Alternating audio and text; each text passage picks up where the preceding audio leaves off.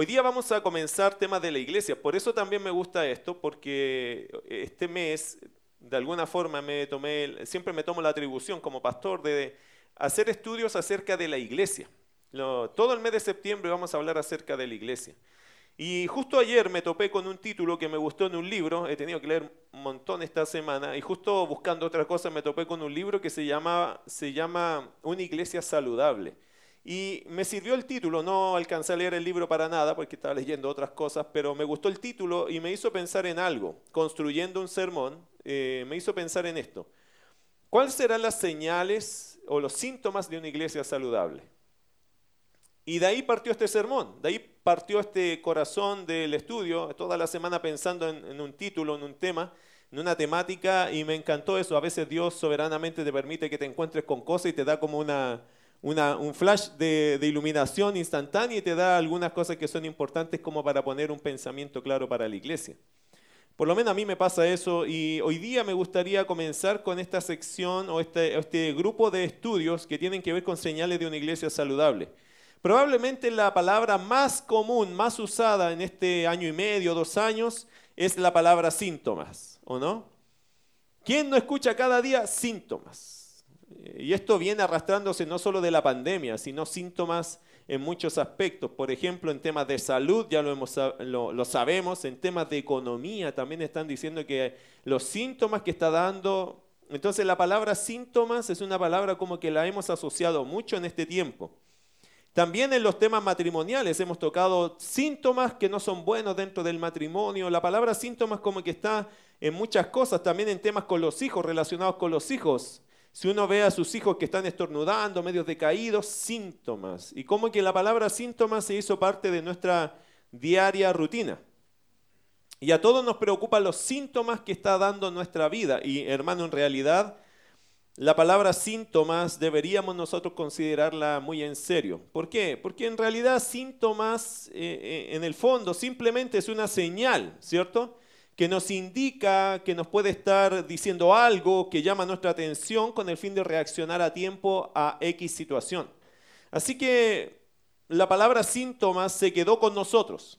Y yo creo que de aquí en adelante nuestra escuela de vida nos está diciendo póngale atención a sus síntomas. Chequee sus síntomas o sus signos o sus señales. Yo creo que es sabio hacer eso. Y en una iglesia, hablando o llevando el tema o este tema a una iglesia, la pregunta es, ¿cuáles serían las señales o los síntomas de una iglesia saludable? Hoy día, mis queridos hermanos, vemos muchas iglesias, ¿cierto? Hemos sido testigos de muchas iglesias. Usted por un sistema internet, usted ve muchas iglesias. Mucha gente tiene como el privilegio de ir a muchas iglesias. El otro día un hermano, el lunes del instituto, me comentaba que él había estado en tres cultos el domingo, porque yo le dije, yo pensé que te iba a ver en la iglesia. No, estaba viéndonos online y seguramente ahora está haciendo exactamente lo mismo. Pero él ya había ido a tres iglesias ese día y en diferentes países. ¿Cómo se hace eso? Bueno, a través de internet, él había pasado por tres iglesias, incluyendo la nuestra. Hoy día vemos muchas iglesias. Hoy día usted puede visitar muchas iglesias. Puede escuchar y estar allí en medio de iglesias, entre comillas, en forma online. La pregunta es, ¿estas iglesias que usted visita son iglesias saludables? ¿Cómo lo sabes? Porque la pregunta después es, ¿qué señales da una iglesia saludable? ¿Cierto? O por otro lado, ¿qué señales da, según la palabra de Dios, una iglesia enferma? Porque si uno va a visitar una iglesia o si uno va a permanecer en una iglesia, la idea sería que la iglesia fuera saludable o que uno fuera a un lugar donde la gente estuviera saludable.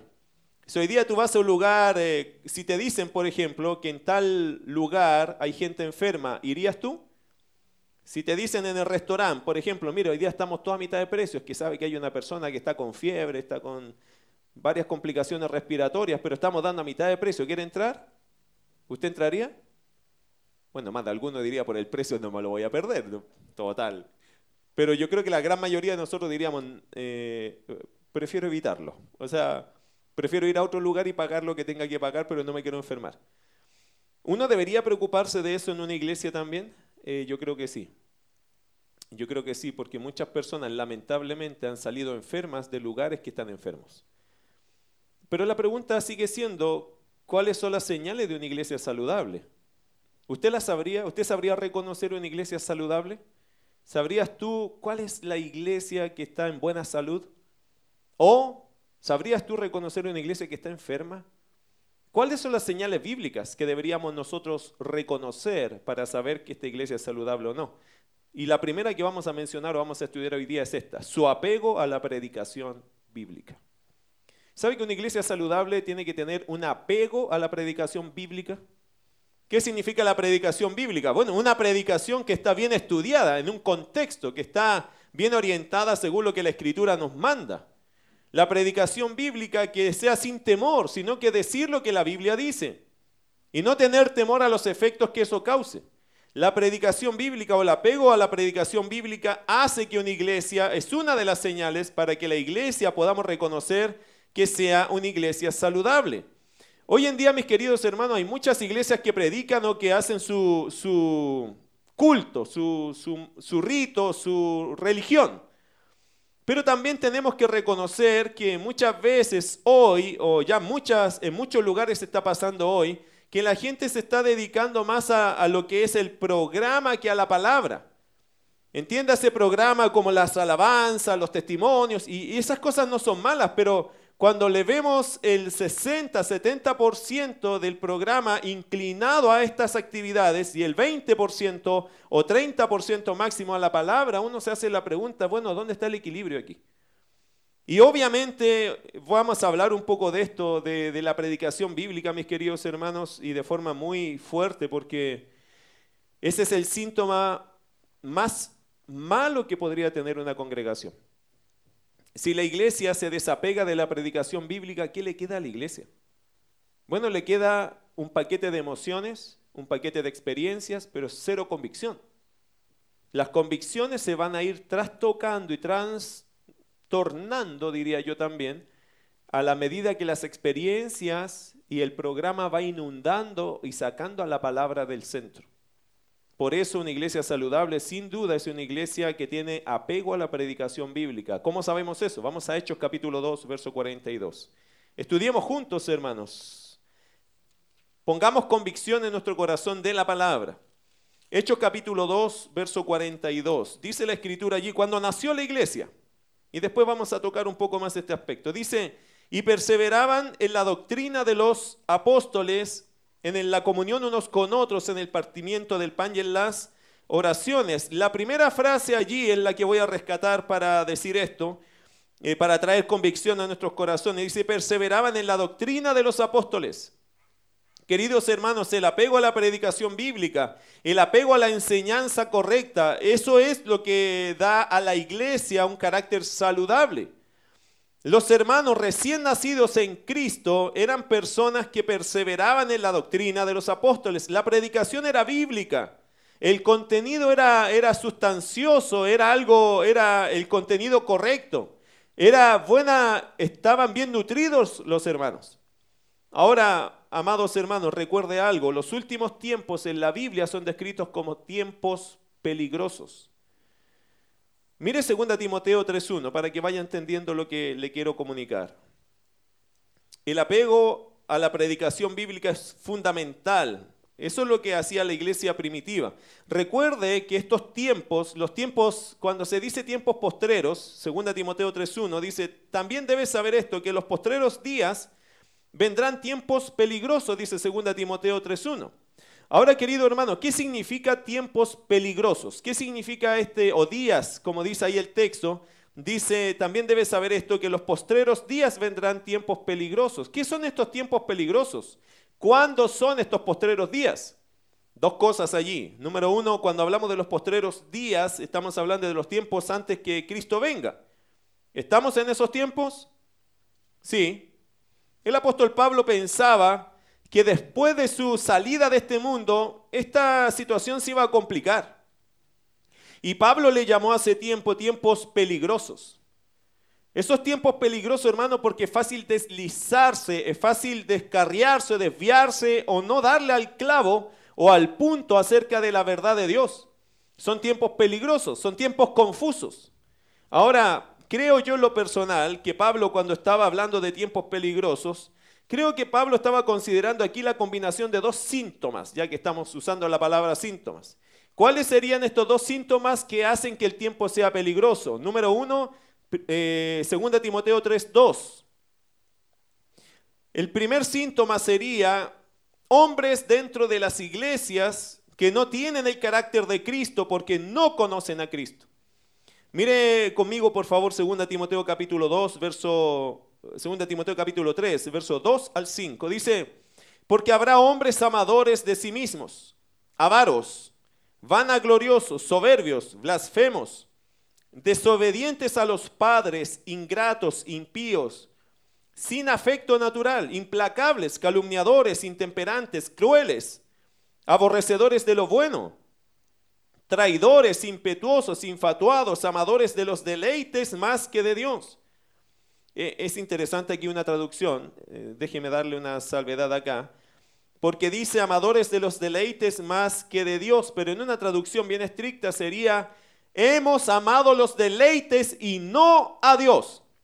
¿Ok? No es que ellos dijeron, hoy me gusta más el pecado que a Dios. No, ellos dicen, yo amo al pecado y no por consecuencia a Dios. Porque nadie puede estar amando ni siquiera un poquito a Dios y mucho al mundo. No, o tú amas al mundo, tú amas a Dios. Y la traducción aquí, así literal, estricta, sería que he cambiado mi amor por Dios. Yo he dejado la posibilidad de amar a Dios por amar al mundo. Esa es la idea de estas personas. Versículo 6 bueno, versículo 5, que tendrán apariencia de piedad, pero negarán la eficacia de ella. A estos evita.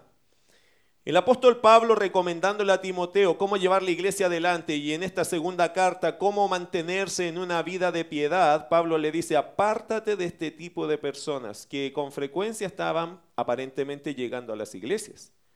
Mi querido hermano, esto hace que los tiempos sean peligrosos porque se están colocando enfrente de congregaciones y de grupos de creyentes y de personas involucrados en una iglesia, eh, personas que no tienen el carácter de Cristo, pero porque no lo conocen al Señor Jesucristo. Algunos de ellos van a estar en medio nuestro, algunos de ellos van a tomar posiciones de liderazgo, de influencia en un grupo y por eso son tiempos peligrosos. Porque son gente que se puede parar adelante con una cierta oratoria, una cierta presencia, pero no con el carácter de Cristo. Y eso hace que sean tiempos bastante peligrosos. Porque uno no sabe discernir si la persona que está por delante es de verdad un creyente o aparenta ser creyente. Mire versículo 5. Que tendrán apariencia de piedad por eso se entiende que lo que Pablo le está diciendo a Timoteo es que estas personas estaban dentro de la iglesia. Porque ¿para qué un incrédulo quiere o necesita apariencia de piedad? Afuera tú no necesitas apariencia de piedad. De hecho, afuera es mejor que no seas piadoso, ¿cierto? Porque afuera se burlan del piadoso. ¿Dónde sirve tener apariencia de piedad si no en la iglesia? Por eso dice el texto que tendrán apariencia de piedad, pero negarán la eficacia de ella. ¿Dónde esas personas quieren habitar o cohabitar? ¿Dónde quieren ellos estar? También dentro de la iglesia. Por eso son tiempos peligrosos. Usted dentro de la iglesia podría encontrarse con personas así. Podría. Ahora, eh, esto, este síntoma, mis queridos hermanos, ya en el primer siglo de la historia de la iglesia ya era común. Vaya conmigo a Judas, capítulo, bueno, es un capítulo, eh, el verso 3. Ahí no se va a perder porque es una sola hojita. Al lado de Apocalipsis, queridos hermanos, ahí está Judas. Este Judas no es el Iscariote por si acaso, ¿ya? El traidor, el que traicionó a Jesucristo, nunca escribiría nada. ¿Ya? Este es Judas, el medio hermano del Señor Jesucristo. Pero mira lo que dijo Judas, verso 3. Hablando de este síntoma, verso 3 y 4, amados, por la gran solicitud que tenía de escribiros acerca de nuestra común salvación, me ha sido necesario escribiros exhortándoos que contendáis ardientemente por la fe que ha sido una vez dada a los santos. Mira verso 4. Porque algunos hombres han entrado encubiertamente, los que desde antes habían sido destinados para esta condenación, hombres impíos, que convierten en libertinaje la gracia de nuestro Dios y niegan a Dios, el único soberano, y a nuestro Señor Jesucristo. Hermano, la historia del pueblo de Dios y del cristianismo está marcada por gente falsa que ha querido estar en medio de las filas de la fe, pero que niegan la eficacia de ella, pero entran encubiertamente. Eso es la idea. Y el concepto aquí encubiertamente es como disfrazado de. ¿Ha visto ese, esa ilustración del lobo vestido de oveja? El Señor lo dijo, ¿cierto? Es como, e, esa es la idea. Eh, y uno le dice, abuelita, ¿qué colmillos más grandes tiene, ¿cierto? Y empieza el, juego este de la caperucita roja, ¿cierto? Abuelita, abuelita, y esa cola que te, y esas patas tan grandes, ¿cierto? Y uno dice, ¿por qué una oveja tendría que tener esas características? No, no se equivoque, no es una oveja, es un lobo, vestido de oveja. El apego a la predicación bíblica, queridos hermanos, es sumamente importante eso es lo que, así nació la iglesia, así se fundamentó la iglesia. Hoy día estamos viviendo en tiempos peligrosos. La gente hoy día dentro de las iglesias puedes encontrar de todo. Y no te sorprendas que un día podríamos encontrar personas que encubiertamente han entrado para seguir sus propias pasiones y sus propios propósitos dentro de la iglesia para conseguir algo de la oveja o, dañar al rebaño, como dice Pablo, se lo dijo también en Hechos capítulo 20, que dañarán al rebaño. Entonces, por eso los pastores estamos para vigilar. de alguna forma también somos vigilantes de la falsa doctrina. Para que no entren estas personas a enseñar cualquier cosa dentro de las iglesias, desviando a la iglesia de la, de la verdad. Mire segunda de Pedro capítulo 2, verso 1. Segunda de Pedro 2, verso 1.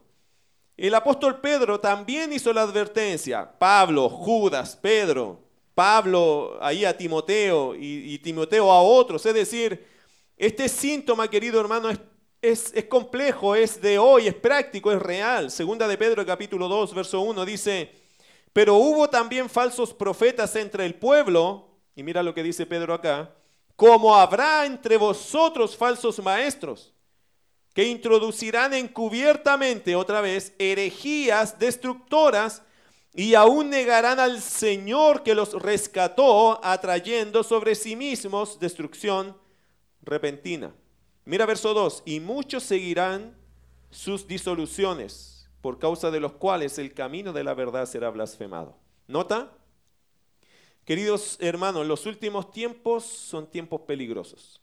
Y ese síntoma eh, lo podemos apreciar en diferentes pasajes de la Escritura, por lo tanto sabemos que es verdad. Ese es el primer síntoma que Pablo, creo yo, nos está mencionando como tiempos peligrosos. Pero hay otro síntoma que es el síntoma de los incrédulos con comezón de oír. Mire 2 Timoteo capítulo 4, vaya allá donde comenzamos eh, un poco a reflexionar. 2 Timoteo capítulo 4, en el capítulo 3, verso 1, Pablo dijo que vendrían tiempos peligrosos, ¿cierto? Y esos tiempos peligrosos están, hermanos, caracterizados por hombres, mujeres podríamos decir, que están allí en una, no relación con Dios, pero tienen una apariencia de piedad, pero son gente que no conoce a Cristo, que no tienen carácter de Cristo porque no conocen a Cristo. Pero hay otro síntoma, creo yo, si usted sigue la lectura, se va a encontrar con otro síntoma en 2 Timoteo capítulo 4, verso 3 y es el síntoma de los incrédulos con comezón de oír. Mira lo que dice versículo 3 de 2 Timoteo 4, porque vendrá tiempo cuando no sufrirán la sana doctrina, sino que teniendo comezón de oír, se amontonarán maestros conforme a sus propias concupiscencias y apartarán de la verdad el oído y se volverán a las fábulas, a los cuentos, a las historias falsas, a los inventos. Por eso, mis queridos hermanos, tiene el otro síntoma. El primer síntoma, hombres dentro de las iglesias que no tienen el carácter de Cristo porque no conocen a Cristo. Y el segundo, comezón de oír. Es interesante el pasaje, si usted lo ve, vendrá tiempo cuando no sufrirán la sana doctrina. La palabra sufrir es soportar. No soportarán la sana doctrina, sino que teniendo comezón de oír. Y eso, mis queridos hermanos, en palabras simples significa lo siguiente no me digas lo que necesito escuchar. Solo dime lo que quiero escuchar. Eso es comezón de oír. Yo no quiero que me digas la verdad, yo quiero que me digas algo que me anime. Es decir, 100% motivación, 0% confrontación. Solo quiero que me digas cosas que me motiven. Quiero escuchar algo que me anime, no algo que me rete, no algo que me confronte. Eso es como son de oír. Por eso dice, no sufrirán la sana doctrina, no quieren oír las cosas que, se, que son correctas, no quieren. Quieren escuchar algo que los anime, que los motive, aunque sea mentira, pero que los anime. Estas son las típicas charlas motivacionales, ¿cierto? Saca el campeón que llevas dentro, como dicen por ahí algunos. ¿Cierto? Saca el campeón. Que, hermano, si usted tiene por dentro un pecador nomás, orgulloso, soberbio, un gigante comelón de orgullo. ¿Qué tengo yo por dentro que ofrecerle a Dios sino un corazón gigante de orgullo? Pero muchos dicen, no, es que tu potencial, tu potencial, hermano, ¿cuál potencial? El potencial pecaminoso que tenemos. Todo lo que nosotros podríamos llegar a hacer en esta vida es gracias a Dios. Y todo lo que tú podrías llegar a servir y ser grande, nada, ningún creyente, hermano, verdadero busca grandeza. Ningún siervo de verdad busca grandeza. Solo busca qué? Hacer la voluntad de Dios. ¿Acaso Abraham pensó en algún momento, ah, yo soy el dueño de Israel porque Dios me lo regaló a mí? Hermano, pregunta. ¿Cuánto, ¿De qué fue dueño Abraham? Aunque Dios le regaló la tierra de Canaán, entiendas hermano, la tierra de Canaán es todo Israel y más. Pero ¿cuánto de eso de verdad fue de Abraham? ¿Cuánto él compró de eso? ¿Cuánto de verdad él dijo, no, esto es mío? ¿De cuánto se apropió? De la tumba de su mujer, en Macpela, un pedacito de terreno. En promesa, toda la tierra era de él, pero él compró un pedacito cuando murió Sara, su mujer. Es lo único que él decía, yo pido que esto me lo respeten porque aquí está mi mujer.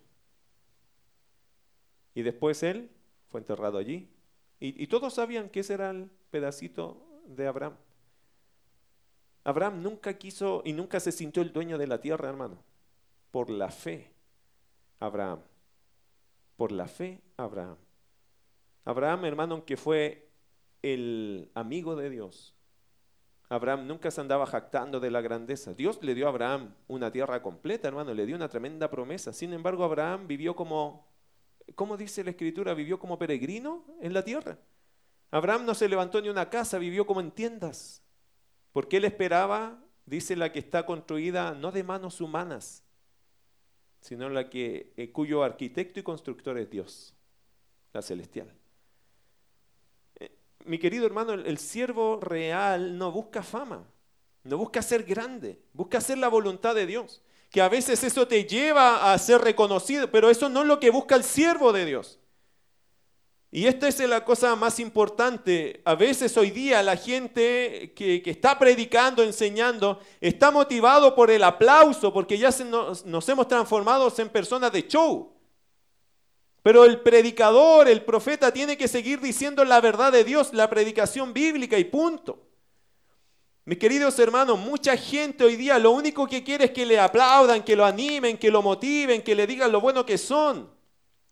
Y en realidad eso en la Biblia es muy poco que sale de eso. La Biblia siempre nos va a confrontar, casi siempre.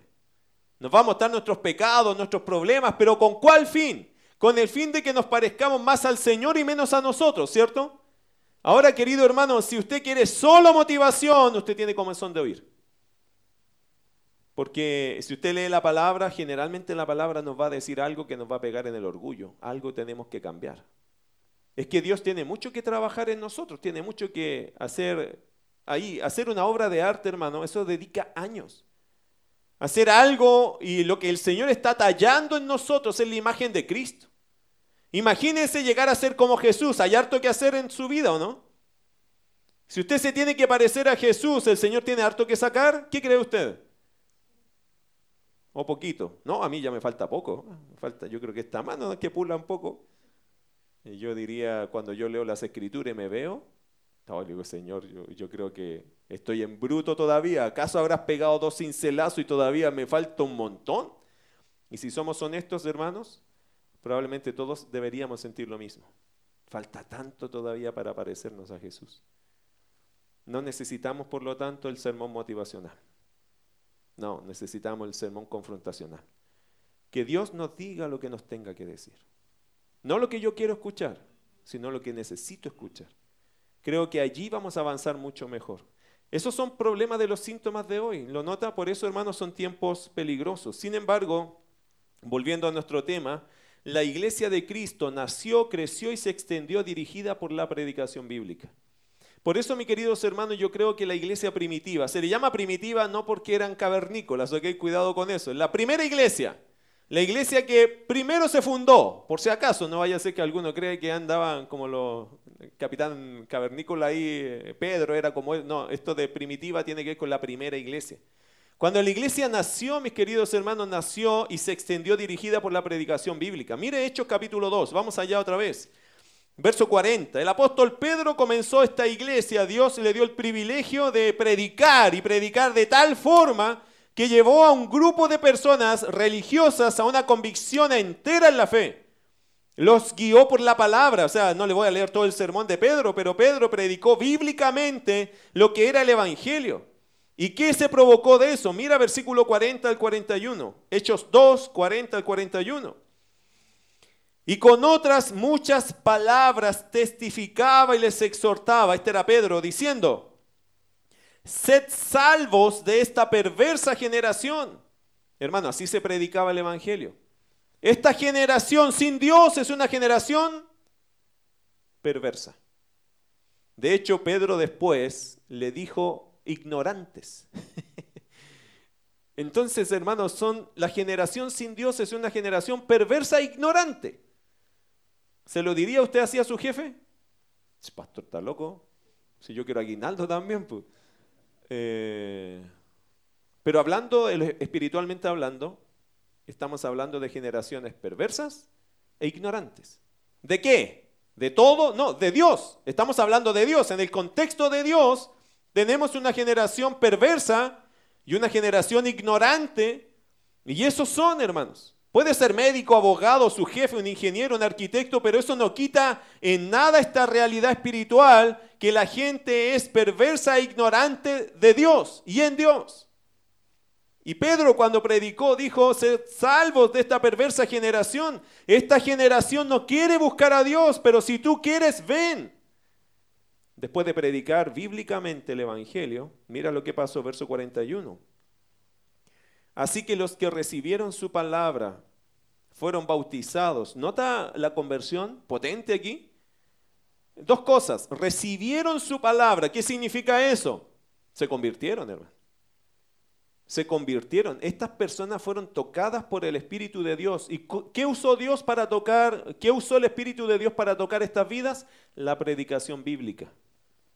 Eso es la herramienta del Espíritu de Dios para que una persona se convierta de verdad. Hermanos, si sacamos la predicación bíblica, el Espíritu Santo no puede usar nada de lo demás. Usted puede usar su experiencia, su testimonio, pero usa la predicación bíblica y eso convierte el alma. Y esto es lo que las iglesias o los creyentes hoy día no están usando. Si usted no tiene que predicar usted, usted tiene que mostrar lo que la palabra de Dios enseña. Bueno, así que los que recibieron su palabra, ¿qué hicieron después? Creyeron y fueron bautizados. ¿Qué dijeron ellos? Yo tengo completa convicción en la palabra, por lo tanto me bautizo. Dieron testimonio inmediatamente de su fe, convencidos absolutamente de que lo que habían escuchado era la palabra de Dios. Y mira lo que dice después, y se añadieron aquel día un poquito de gente, ¿cierto? ¿Cuántos? Así nació la iglesia. Con, ¿Cómo? Aproximadamente con 3.000 personas. Mi querido hermano, la iglesia nació, creció y se extendió dirigida por la predicación bíblica. La iglesia se convirtió a Cristo por medio de la predicación bíblica. Inmediatamente se identificó con una nueva relación con Dios a través de la predicación bíblica. ¿Por qué muchos hoy día ni se les notan los cambios ni se les ve la nueva vida, aunque se declaran cristianos? ¿Se ha dado cuenta de eso? ¿Por qué, hermanos, seamos honestos? ¿Por qué hay gente que dice, no, yo soy creyente, pero no se le nota ni, un cambio de vida? Ni no se les nota eh, una relación con Dios. Pero dicen que son cristianos. ¿No será este el problema? ¿No será que la gente se fue a una iglesia y no entendió el Evangelio? ¿No entendió la predicación bíblica porque no se predicó bíblicamente? ¿No será que ese es el problema de muchos? ¿Por qué el mundo hoy día no se conmueve?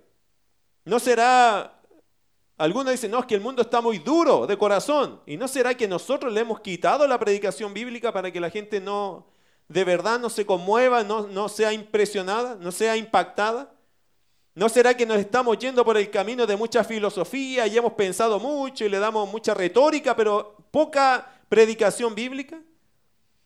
¿No será por eso que muchas personas de verdad hoy día no se están convirtiendo, sino que se están haciendo religiosos?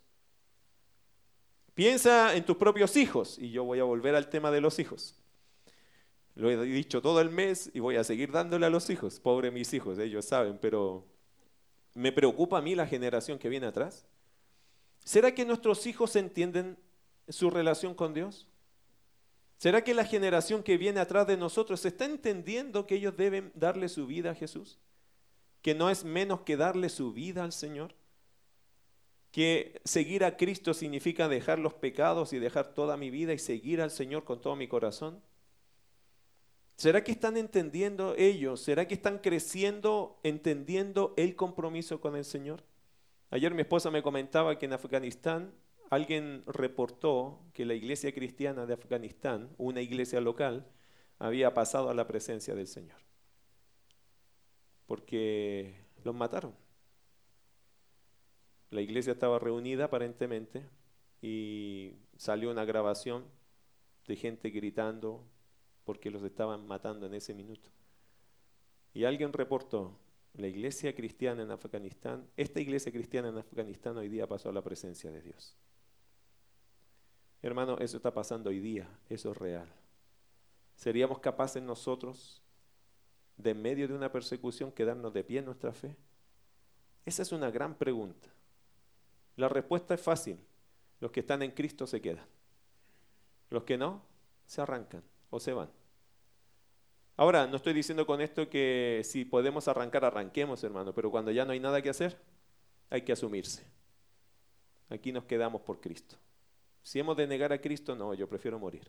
¿Estamos en esa disposición, en esa convicción? Mis queridos hermanos, mucha gente no, porque para ellos Cristo es solo una religión. ¿Qué es para ti Cristo? Y creo que nuestra respuesta debería ser, Cristo es todo. Él es mi vida. Y si Él no está, no tengo nada. No tengo nada por qué vivir mañana si Cristo no está. Por lo tanto, para mí el vivir es Cristo y el morir es ganancia. Amén. Eso deberíamos pensar los creyentes. ¿Por qué muchas personas no lo ven así? Lamentablemente, porque quizás no ha sido expuesto a la predicación bíblica. Y hermanos, estamos condenados en este síntoma que estamos viviendo hoy día, en el siglo que estamos viviendo hoy día, que muchas personas van a llegar a iglesia, les va a gustar lo emocional de la iglesia, la, alabanza, los testimonios, pero no van a llegar a entender su relación con el Señor, porque el que está predicando o esa iglesia no está preocupada de una predicación bíblica, están preocupadas de que la gente se siente emocionalmente bien, están preocupados de sacarle dinero a la gente, pero no de enseñarle la palabra de Dios. Y por eso cuando una iglesia es así, no es una iglesia saludable. Amados hermanos, una iglesia que deja de alimentarse de la verdad de Dios es una iglesia que tiene sus defensas bajas. Esto significa en lo espiritual que cualquier virus, por pequeño que sea, le puede causar grandes daños a esa iglesia. Por eso una iglesia que deja la palabra es una iglesia que le baja las defensas. Cualquier cosa puede dañar una iglesia así. Estás expuesto demasiado cuando tú dejas la palabra o la predicación bíblica. La iglesia, hermanos, eh, baja sus defensas y cualquier pequeña cosa le puede causar grandes, grandes daños. Permítame darle un par de ejemplos. Primera Tesalonicenses. Vamos a ver dos iglesias. Dos iglesias. Una que se alimentó de la predicación bíblica y otra que dejó la predicación bíblica. Primero, la iglesia de Tesalónica. Mire primera Tesalonicenses capítulo 2, verso 13. Me encanta esta iglesia y cuando usted lea la epístola, la primera carta a los tesalonicenses, te va a emocionar, porque es una iglesia fascinante. Pablo feliz de ministrar a esta iglesia porque aunque se sacrificó mucho por esta iglesia, era una iglesia que dio un fruto espectacular para el Señor. Mira lo que dice 1 Tesalonicenses capítulo 2, verso 13. Por lo cual también nosotros, dice Pablo a los tesalonicenses, sin cesar damos gracias a Dios de que cuando recibisteis la palabra de Dios, que oísteis de nosotros, la recibisteis no como palabra de hombres, sino según es en verdad la palabra de Dios, la cual actúa en vosotros los creyentes. Queridos hermanos, aquí tiene la primera iglesia, la iglesia tesalónica. Ellos recibieron el Evangelio como lo que es la palabra de Dios, la predicación bíblica. Ellos dijeron, esto es de Dios y lo aceptaron, se convirtieron de verdad. Ahora, el cambio de vida de ellos fue evidente. Primera Tesalonicenses capítulo 1, versos 5 al 7, escúchalo. Dice, pues nuestro evangelio no llegó a vosotros en palabras solamente, sino también en poder, en el Espíritu Santo y en plena certidumbre, como bien sabéis cuáles fuimos entre vosotros por amor de vosotros. Y vosotros vinisteis a ser imitadores de nosotros y del Señor, recibiendo la palabra en medio de gran tribulación con gozo del Espíritu Santo. De tal manera que habéis sido ejemplo a todos los de Macedonia y de Acaya que han creído. Queridos hermanos, aquí viene, ve una iglesia que ha sido transformada por la predicación bíblica. ¿Y cuál es el efecto? Es una iglesia con un cambio de vida evidente. Mira versículo 9 y 10. Porque ellos mismos cuentan de nosotros la manera en que nos recibisteis y cómo os convertisteis de los ídolos a Dios. ¿Nota? Para servir al Dios vivo y verdadero y esperar de los cielos a su Hijo, al cual resucitó de los muertos, a Jesús, amén, ¿cierto? Quien nos libra de la ira venidera. Queridos hermanos, ve una iglesia que fue alcanzada por la predicación bíblica. Ellos fueron alcanzados por la predicación del Evangelio, la predicación correcta, y su cambio fue evidente. Pero no solamente tuvieron un cambio evidente, radical, ejemplar, sino también ellos tuvieron una firmeza sobrenatural en medio de los conflictos. Mira 1 Tesalonicenses 2.14, otro pasaje más. Primera de Tesalonicenses 2.14. Porque vosotros, hermanos, vinisteis a ser imitadores de las iglesias de Dios en Cristo Jesús que están en Judea, pues habéis padecido de los de vuestra propia nación las mismas cosas que ellas padecieron de los judíos. Pero ellos se mantenían fieles, sí, estaban firmes, sí. ¿Por qué? Porque ellos vivían bajo la predicación bíblica, bajo la enseñanza de la sana doctrina, sobre la base de la enseñanza apostólica en el cual Cristo es el fundamento. Esto es la diferencia, hermano. Pero mira ahora otra iglesia que dejó la predicación bíblica, que dejó la sana doctrina, que dejó la enseñanza correcta. La iglesia de Galacia. Vaya a Gálatas capítulo 1. Está posterior a, segunda a los Corintios, ¿cierto? Primera, segunda los Corintios, Gálatas. Vaya al capítulo 1, versos 6 al 10. Nota la diferencia. La iglesia tesalónica fue, pero impresionada, impactada por la predicación bíblica. Eran buenos hermanos, fieles, firmes. Un cambio increíble, pero mira los de, los de Galacia. Cómo ellos dejando la predicación bíblica, ¿qué les pasó? Mire lo que dice Gálatas 1, versos 6 al 10. Estoy maravillado de que tan pronto os hayáis alejado del que os llamó por la gracia de Cristo para seguir un evangelio diferente. No que haya otro, sino que hay algunos que os perturban y quieren pervertir el evangelio de Cristo. Mas si aún nosotros o un ángel del cielo os anunciare otro evangelio diferente del que os hemos anunciado, sea anatema. Como antes hemos dicho, también ahora lo repito si alguno os predica diferente evangelio del que habéis recibido, sea maldito o anatema. Pues busco ahora el favor de los hombres o el de Dios. ¿O trato de agradar a los hombres? Pues si todavía agradara a los hombres, no sería siervo de Cristo. ¿Qué pasó aquí? Bueno, una iglesia, hermano, según Pablo dijo, yo estoy asombrado, maravillado, consternado, tocado, impresionado, pero todo en mala de que ustedes tan pronto hayan dejado el evangelio verdadero y se hayan adoptado uno, diferente. Y Pablo aclara, no es que haya otro evangelio, o sea, solo hay un camino, solo me asombra que ustedes lo hayan dejado tan rápido. Pablo dedicó tiempo en los Gálatas, hermano. Él, quiso ganarlos para Cristo. Pero Pablo volvía a verlos después de un tiempo y estaban de nuevo eh, como adoptando el, judaísmo, la religiosidad o la religión antigua que tenían. Eso fue muy interesante. Mire Gálatas capítulo 4, verso 8 al 11. Y esto es para aquellos que hoy día se creen que em, eh, son más espirituales porque están eh, como guardando las ceremonias, las religiosidades que hoy día tanto se está enseñando por ahí, como volver a judaizar. Cristianos judíos se están haciendo hoy día algunos, como, como que están tomando las costumbres y los rituales antiguos y se creen más espirituales. ¿Qué dijo Pablo? Gálatas capítulo 4, verso 8 al 11. Ciertamente, en otro tiempo, no conociendo a Dios, servíais a los que por naturaleza no son dioses.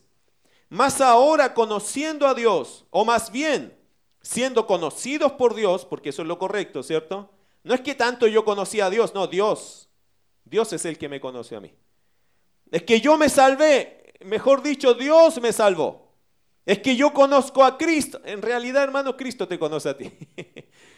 Eh, siempre el hombre quiere llevarse un poquito de gloria y Pablo se los aclara acá diciendo, de verdad, siendo conocidos por Dios en realidad.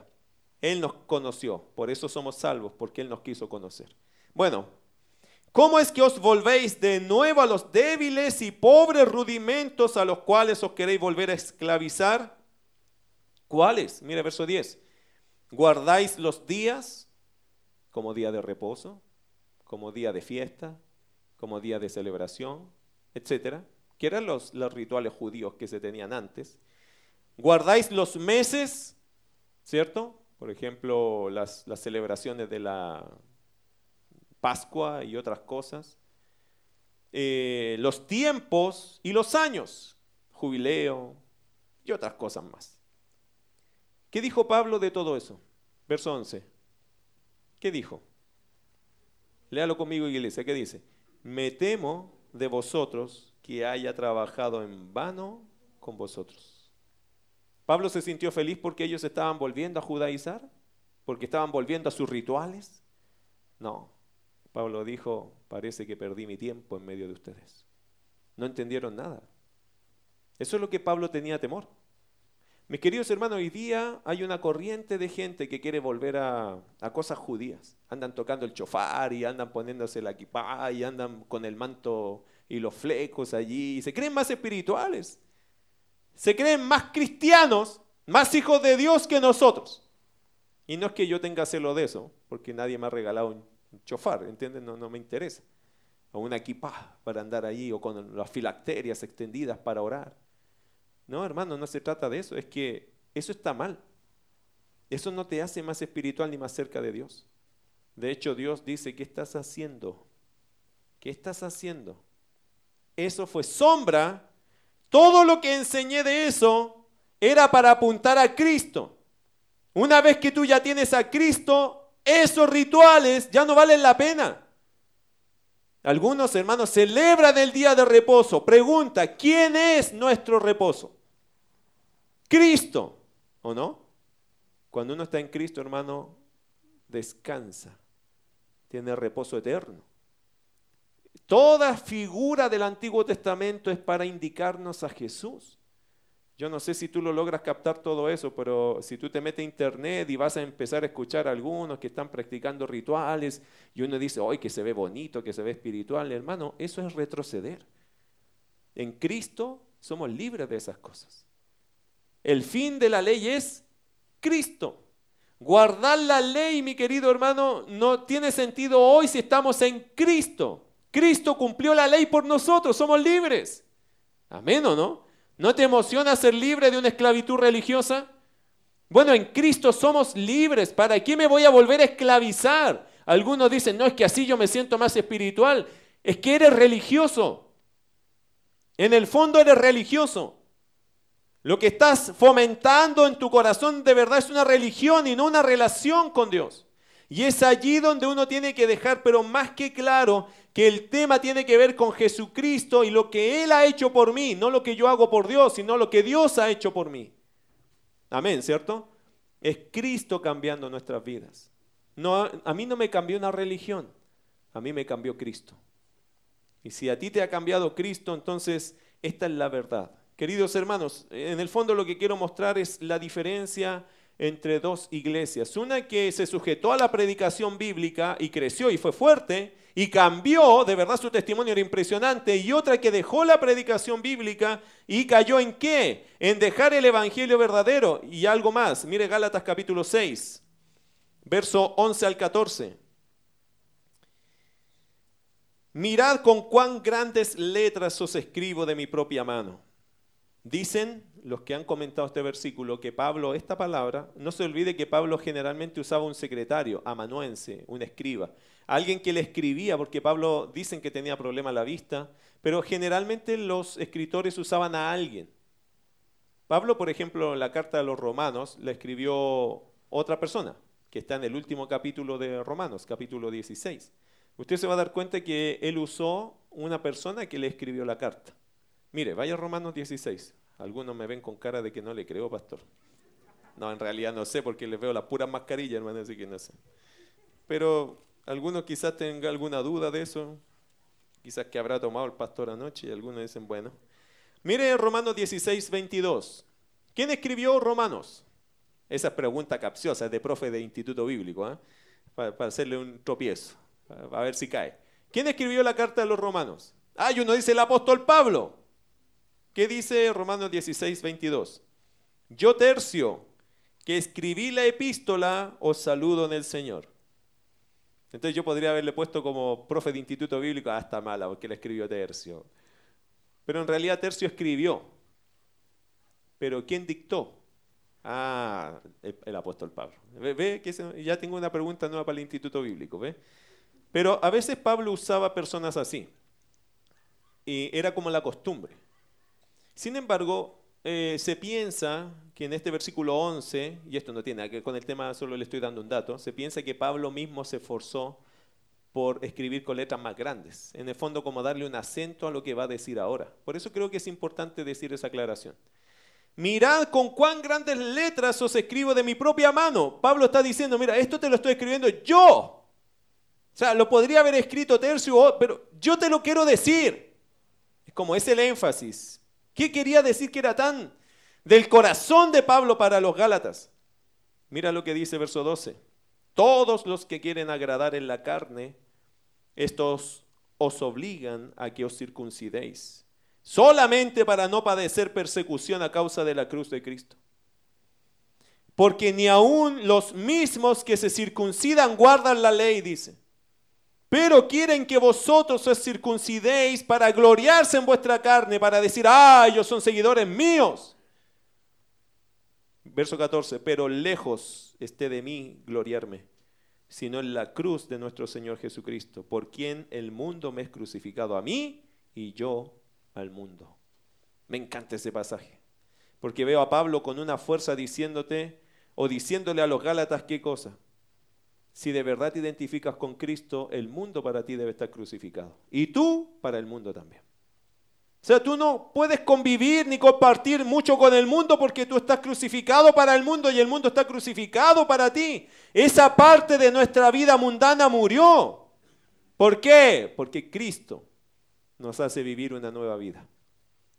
¿Cuál es el síntoma de la iglesia de Gálatas? Versículo 12. Bueno, los Gálatas eh, no soportaron la persecución por miedo a sus antiguos líderes religiosos o por la presión que se ejercía en medio de ellos, estaban otra vez atándose cadenas de religiosidad.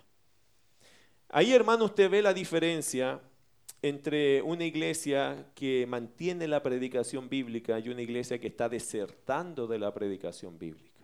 Por eso hoy día podemos saber que hay mucha gente que se va a acumular en las iglesias, pero en el fondo hay una cobardía tremenda de no estar dispuesto a identificarse con Jesús. De no estar dispuesto a decir, no, yo soy evangélico, soy cristiano, sí, yo amo al Señor. Y en el grupo social, sí, mira, yo, yo oro. Cuando está en su trabajo, que deja su lonchera, su comida y, ora por eso. Señor, muchas gracias. Yo no sé cuando usted va a un restaurante o algún lugar social si ustedes oran. Yo tengo la costumbre, yo, yo no voy a dejar de orar porque estoy donde sea, ¿cierto? En un restaurante fino como el McDonald's y esas cosas, ¿cierto? No importa, o sea, donde sea.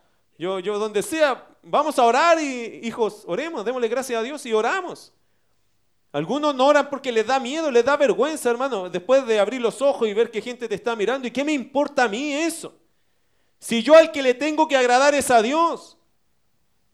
Pero muchos creyentes hoy día viven como una vida light, una vida religiosa, que viven dándose licencias pecaminosas que no le corresponden, porque cuando uno está en Cristo, uno se crucificó para el mundo y el mundo fue crucificado para mí. Punto. Amén. Esa es una convicción de creyentes, queridos hermanos. Salmo 19, 7 al 11, ¿qué dice? Me encanta este salmo para hacer un énfasis aquí. Salmo 19, versículo 7 al 11. Quiero llevarle una pequeña reflexión. La ley de Jehová es perfecta que convierte el alma. El testimonio de Jehová es fiel que hace sabio al sencillo. Los mandamientos de Jehová son rectos que alegran el corazón. El precepto de Jehová es puro que alumbra los ojos. El temor de Jehová es limpio que permanece para siempre. Los juicios de Jehová son verdad, todos justos, deseables son más que el oro y más que mucho oro afinado y dulces más que la miel y que la que destila del panal. Tu siervo es además amonestado, amonestado con ellos, en guardarlos hay grande galardón. Algunas preguntas a este pasaje. ¿Qué convierte el alma? La palabra. ¿Qué hace sabio al sencillo? La palabra. ¿Qué alegra el corazón? La palabra. ¿Qué alumbra los ojos? La palabra. ¿Qué tiene grande galardón? La palabra. Mis queridos hermanos, esta es al final una conclusión obvia. Si dejamos la predicación bíblica, perderemos todas estas bendiciones. Solo la predicación bíblica, la exposición a las escrituras produce este tipo de cambio. Si queremos que la gente se convierta, si queremos que la gente sea sabia, si queremos que la gente se alegre de corazón o que su corazón sea alegre, si queremos que la gente se le alumbre los ojos espirituales y si queremos tener grande recompensa, hay que estar en la palabra. Si usted no está en la palabra, no puede esperar estas bendiciones. No se puede. Entonces, ¿cuál debería o cuál debe ser el síntoma que debemos lucir como iglesia? Vaya a 2 Timoteo capítulo 4. Y aquí vamos a terminar. Segunda Timoteo capítulo 4. Son mis reflexiones como pastor para usted, mi querido hermano, para nosotros como iglesia. Si estamos hablando de una iglesia saludable, tiene que ser una iglesia que tenga apego, afecto, amor a la predicación bíblica y ser celoso de eso.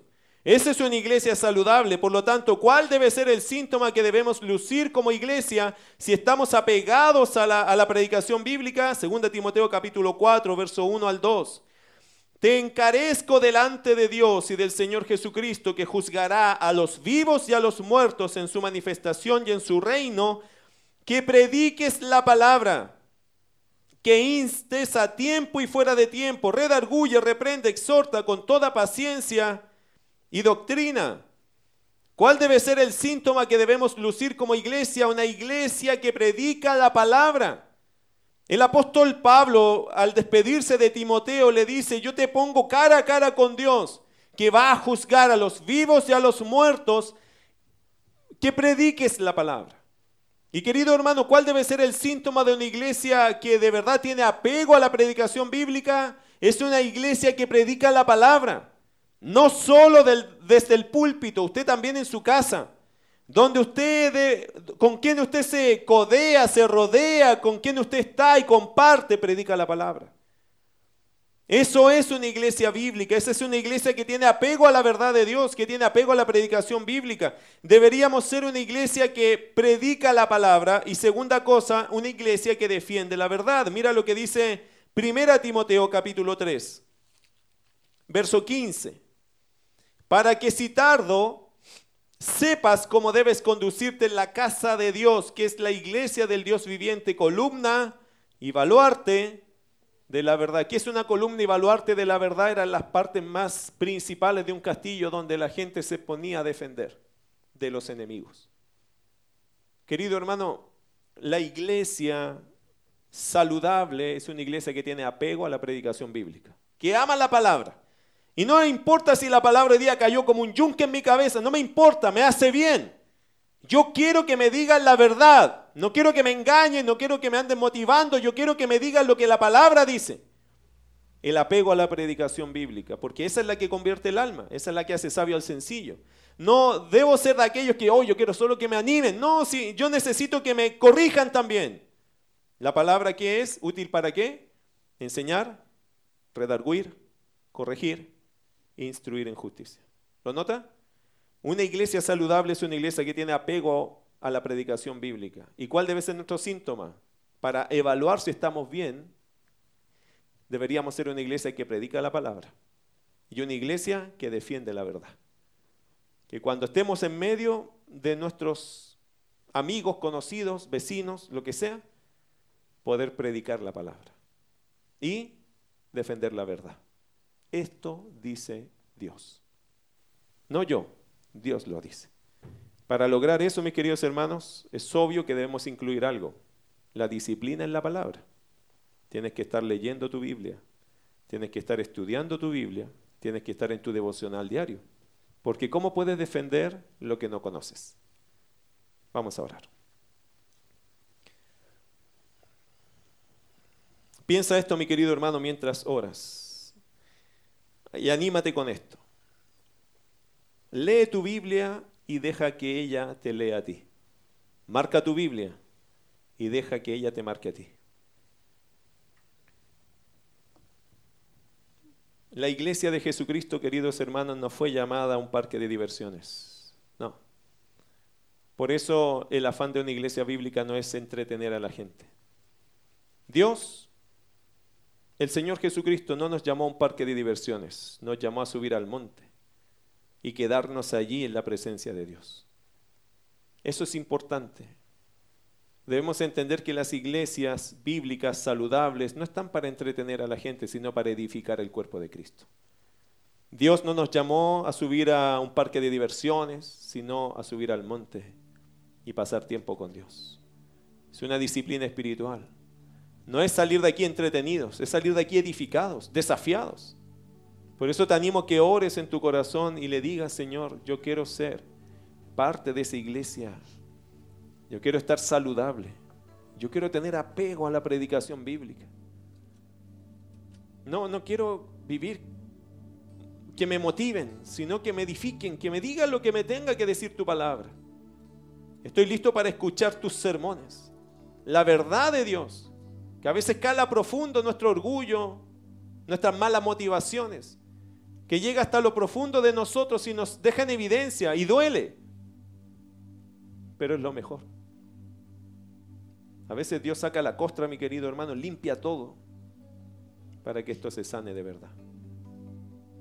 Su palabra quebranta, mis queridos hermanos, hasta la piedra. Su palabra de verdad es gloriosa. Y si una iglesia es saludable, tiene que tener apego, amor, afecto a la predicación bíblica. Dejar que Dios diga lo que tenga que decir. Y que a través de su ministerio nos transforme, nos perfeccione y nos capacite para toda buena obra. Querido Dios, aquí está tu iglesia, parte de ella. Yo te ruego por mis hermanos que hoy día están escuchando el sermón, los que están presenciales, los que están en casa. Señor, necesitamos entender que hay señales de salud y enfermedad. Y Señor, como iglesia también tú nos mides, tú también Señor nos evalúas, haces un diagnóstico. Y aquí estamos Señor siendo honestos contigo, sometiéndonos a lo que la Escritura hoy día nos muestra. Y necesitamos Señor de ti la ayuda porque queremos ser una iglesia saludable, con apego a la predicación bíblica. Señor, si hay algo que en esta iglesia te honramos y te agradecemos es tener tu palabra en medio nuestro. Pero queremos, Señor, cada día estar más en ella, permanecer en ella. No solo como el momento del culto que es tan importante Dios, por lo cual te alabamos, sino también en nuestras vidas personales. En lo colectivo y en lo individual, Señor, ayúdanos a tener apego a la predicación bíblica, a fascinarnos con tu verdad, aunque esto duele a veces, aunque a veces es que nos confronta con nuestro pecado, con nuestro orgullo, con nuestra maldad, con nuestro descarriado corazón. Pero gracias. Porque Señor, si no fuera por tu palabra, descarriado andaríamos. Estaría nuestra vida sin esta bendición que hoy día está experimentando, sin este gozo que hoy día está experimentando, porque sabemos que estamos en tu voluntad, aunque es duro a veces. Señor, usted que conoce todo nuestro corazón, gracias por la predicación bíblica. Gracias Señor porque tu palabra nos enseña que si no hay predicación el pueblo se descarría. Hay que tener profecía, hay que tener la palabra profética más segura en nuestra alma, en nuestro corazón y en nuestros ojos. Señor, no siempre es fácil, pero este es el camino. Esta es la forma que una iglesia se mantiene saludable escuchando la predicación bíblica. Te ruego que nosotros seamos de aquellas iglesias, que procuremos siempre que la palabra sea lo más importante. En medio de un culto, en medio, Señor, de la adoración y también en medio de nuestras propias vidas, en nuestra vida personal, en nuestra vida secreta, íntima, cuando estamos solos contigo que eso también sea importante, poner tu palabra en medio de nuestros ojos y de nuestro corazón. Dios, ayúdanos, porque somos carnales, porque somos porfiados, porque somos, Señor, irreverentes, porque somos a veces mal agradecidos, porque teniendo tu palabra ni la leemos. Ayúdanos, Señor, a hacer de ella nuestro tesoro. El único tesoro que podremos llevarnos de acá es conocerte más a ti. Y eso a través de tu palabra. Ayúdanos a tener nuestra Biblia como nuestro tesoro y quererlo y defenderlo como nuestro tesoro. El tesoro que usted nos regaló en este mundo. Porque Señor, el que está en tu palabra, en tu palabra, tu palabra permanece para siempre. Allí está la verdad, Señor. Y ella es la que convierte a las personas. Permítenos conocerla para darte a conocer a ti. Te damos gracias por lo que estás haciendo hoy día en medio nuestro. Y te ruego, Dios, que aquí haya compromiso de tu iglesia. Con sus ojos cerrados, amados, hace mucho tiempo que no hago esto y lo recordé hoy día, creo que es bueno. ¿Quién de los que está aquí está dispuesto a comprometerse con Dios a través de su palabra? ¿Quién de los que está aquí me diría, pastor, sabe qué? La palabra tiene razón. Yo hoy día he estado medio dejado con la Biblia, pero yo voy a tomar mi Biblia y voy a comenzar a leer más. Voy a comprometerme más con mi Dios, sabiendo que la palabra de Dios es clave para nuestra relación espiritual. Si hay alguien así, le invito a ponerse de pie. Si alguien dice, yo me comprometo más con Dios. Y yo confirmo este sermón poniéndome de pie diciendo la palabra de Dios. Yo la amo, yo me apego a la predicación bíblica. Amén, gloria a Dios, qué bueno. Siéntanse en libertad, hermano. Si usted dice, no, yo creo, yo creo, ese sermón está bien. Eso es lo que la Biblia dice. Hay que amar la predicación. Hay que amar la predicación bíblica. Hay que amar la palabra y hay que quedarse con ella. Esa es la verdad. Y ahí nos vamos a quedar y no me voy a mover de allí. De hecho, voy a crecer más en ella. Gloria a Dios, qué bueno. Amén, qué bueno. Si tú sientes del Señor que eso quieres confirmarlo, confírmalo. Porque yo no sé lo que está pasando por tu corazón hoy día, pero muchos quizás están fríos en la palabra. Quizá algunos dejaron de leer la palabra. Tienen Biblias y, lindas Biblias, pero no la está usando como debería usarla ni aprovechándola como debería aprovecharla. Si hay alguien más que siente, no, yo necesito comprometerme con el Dios de la palabra, póngase de pie y dígale, Señor, yo me comprometo contigo. Yo me voy a comprometer. Y no tenga temor, hermano, al compromiso. Comprométase con Dios. Pídale gracia a Él para lograrlo, porque solo no lo podríamos hacer. Querido Padre Celestial, aquí está tu iglesia. Gracias porque usted nos llama, nos desafía, no nos deja tranquilos. Usted sabe lo que está pasando en nosotros. Tú tienes tu Espíritu Santo viviendo en nosotros.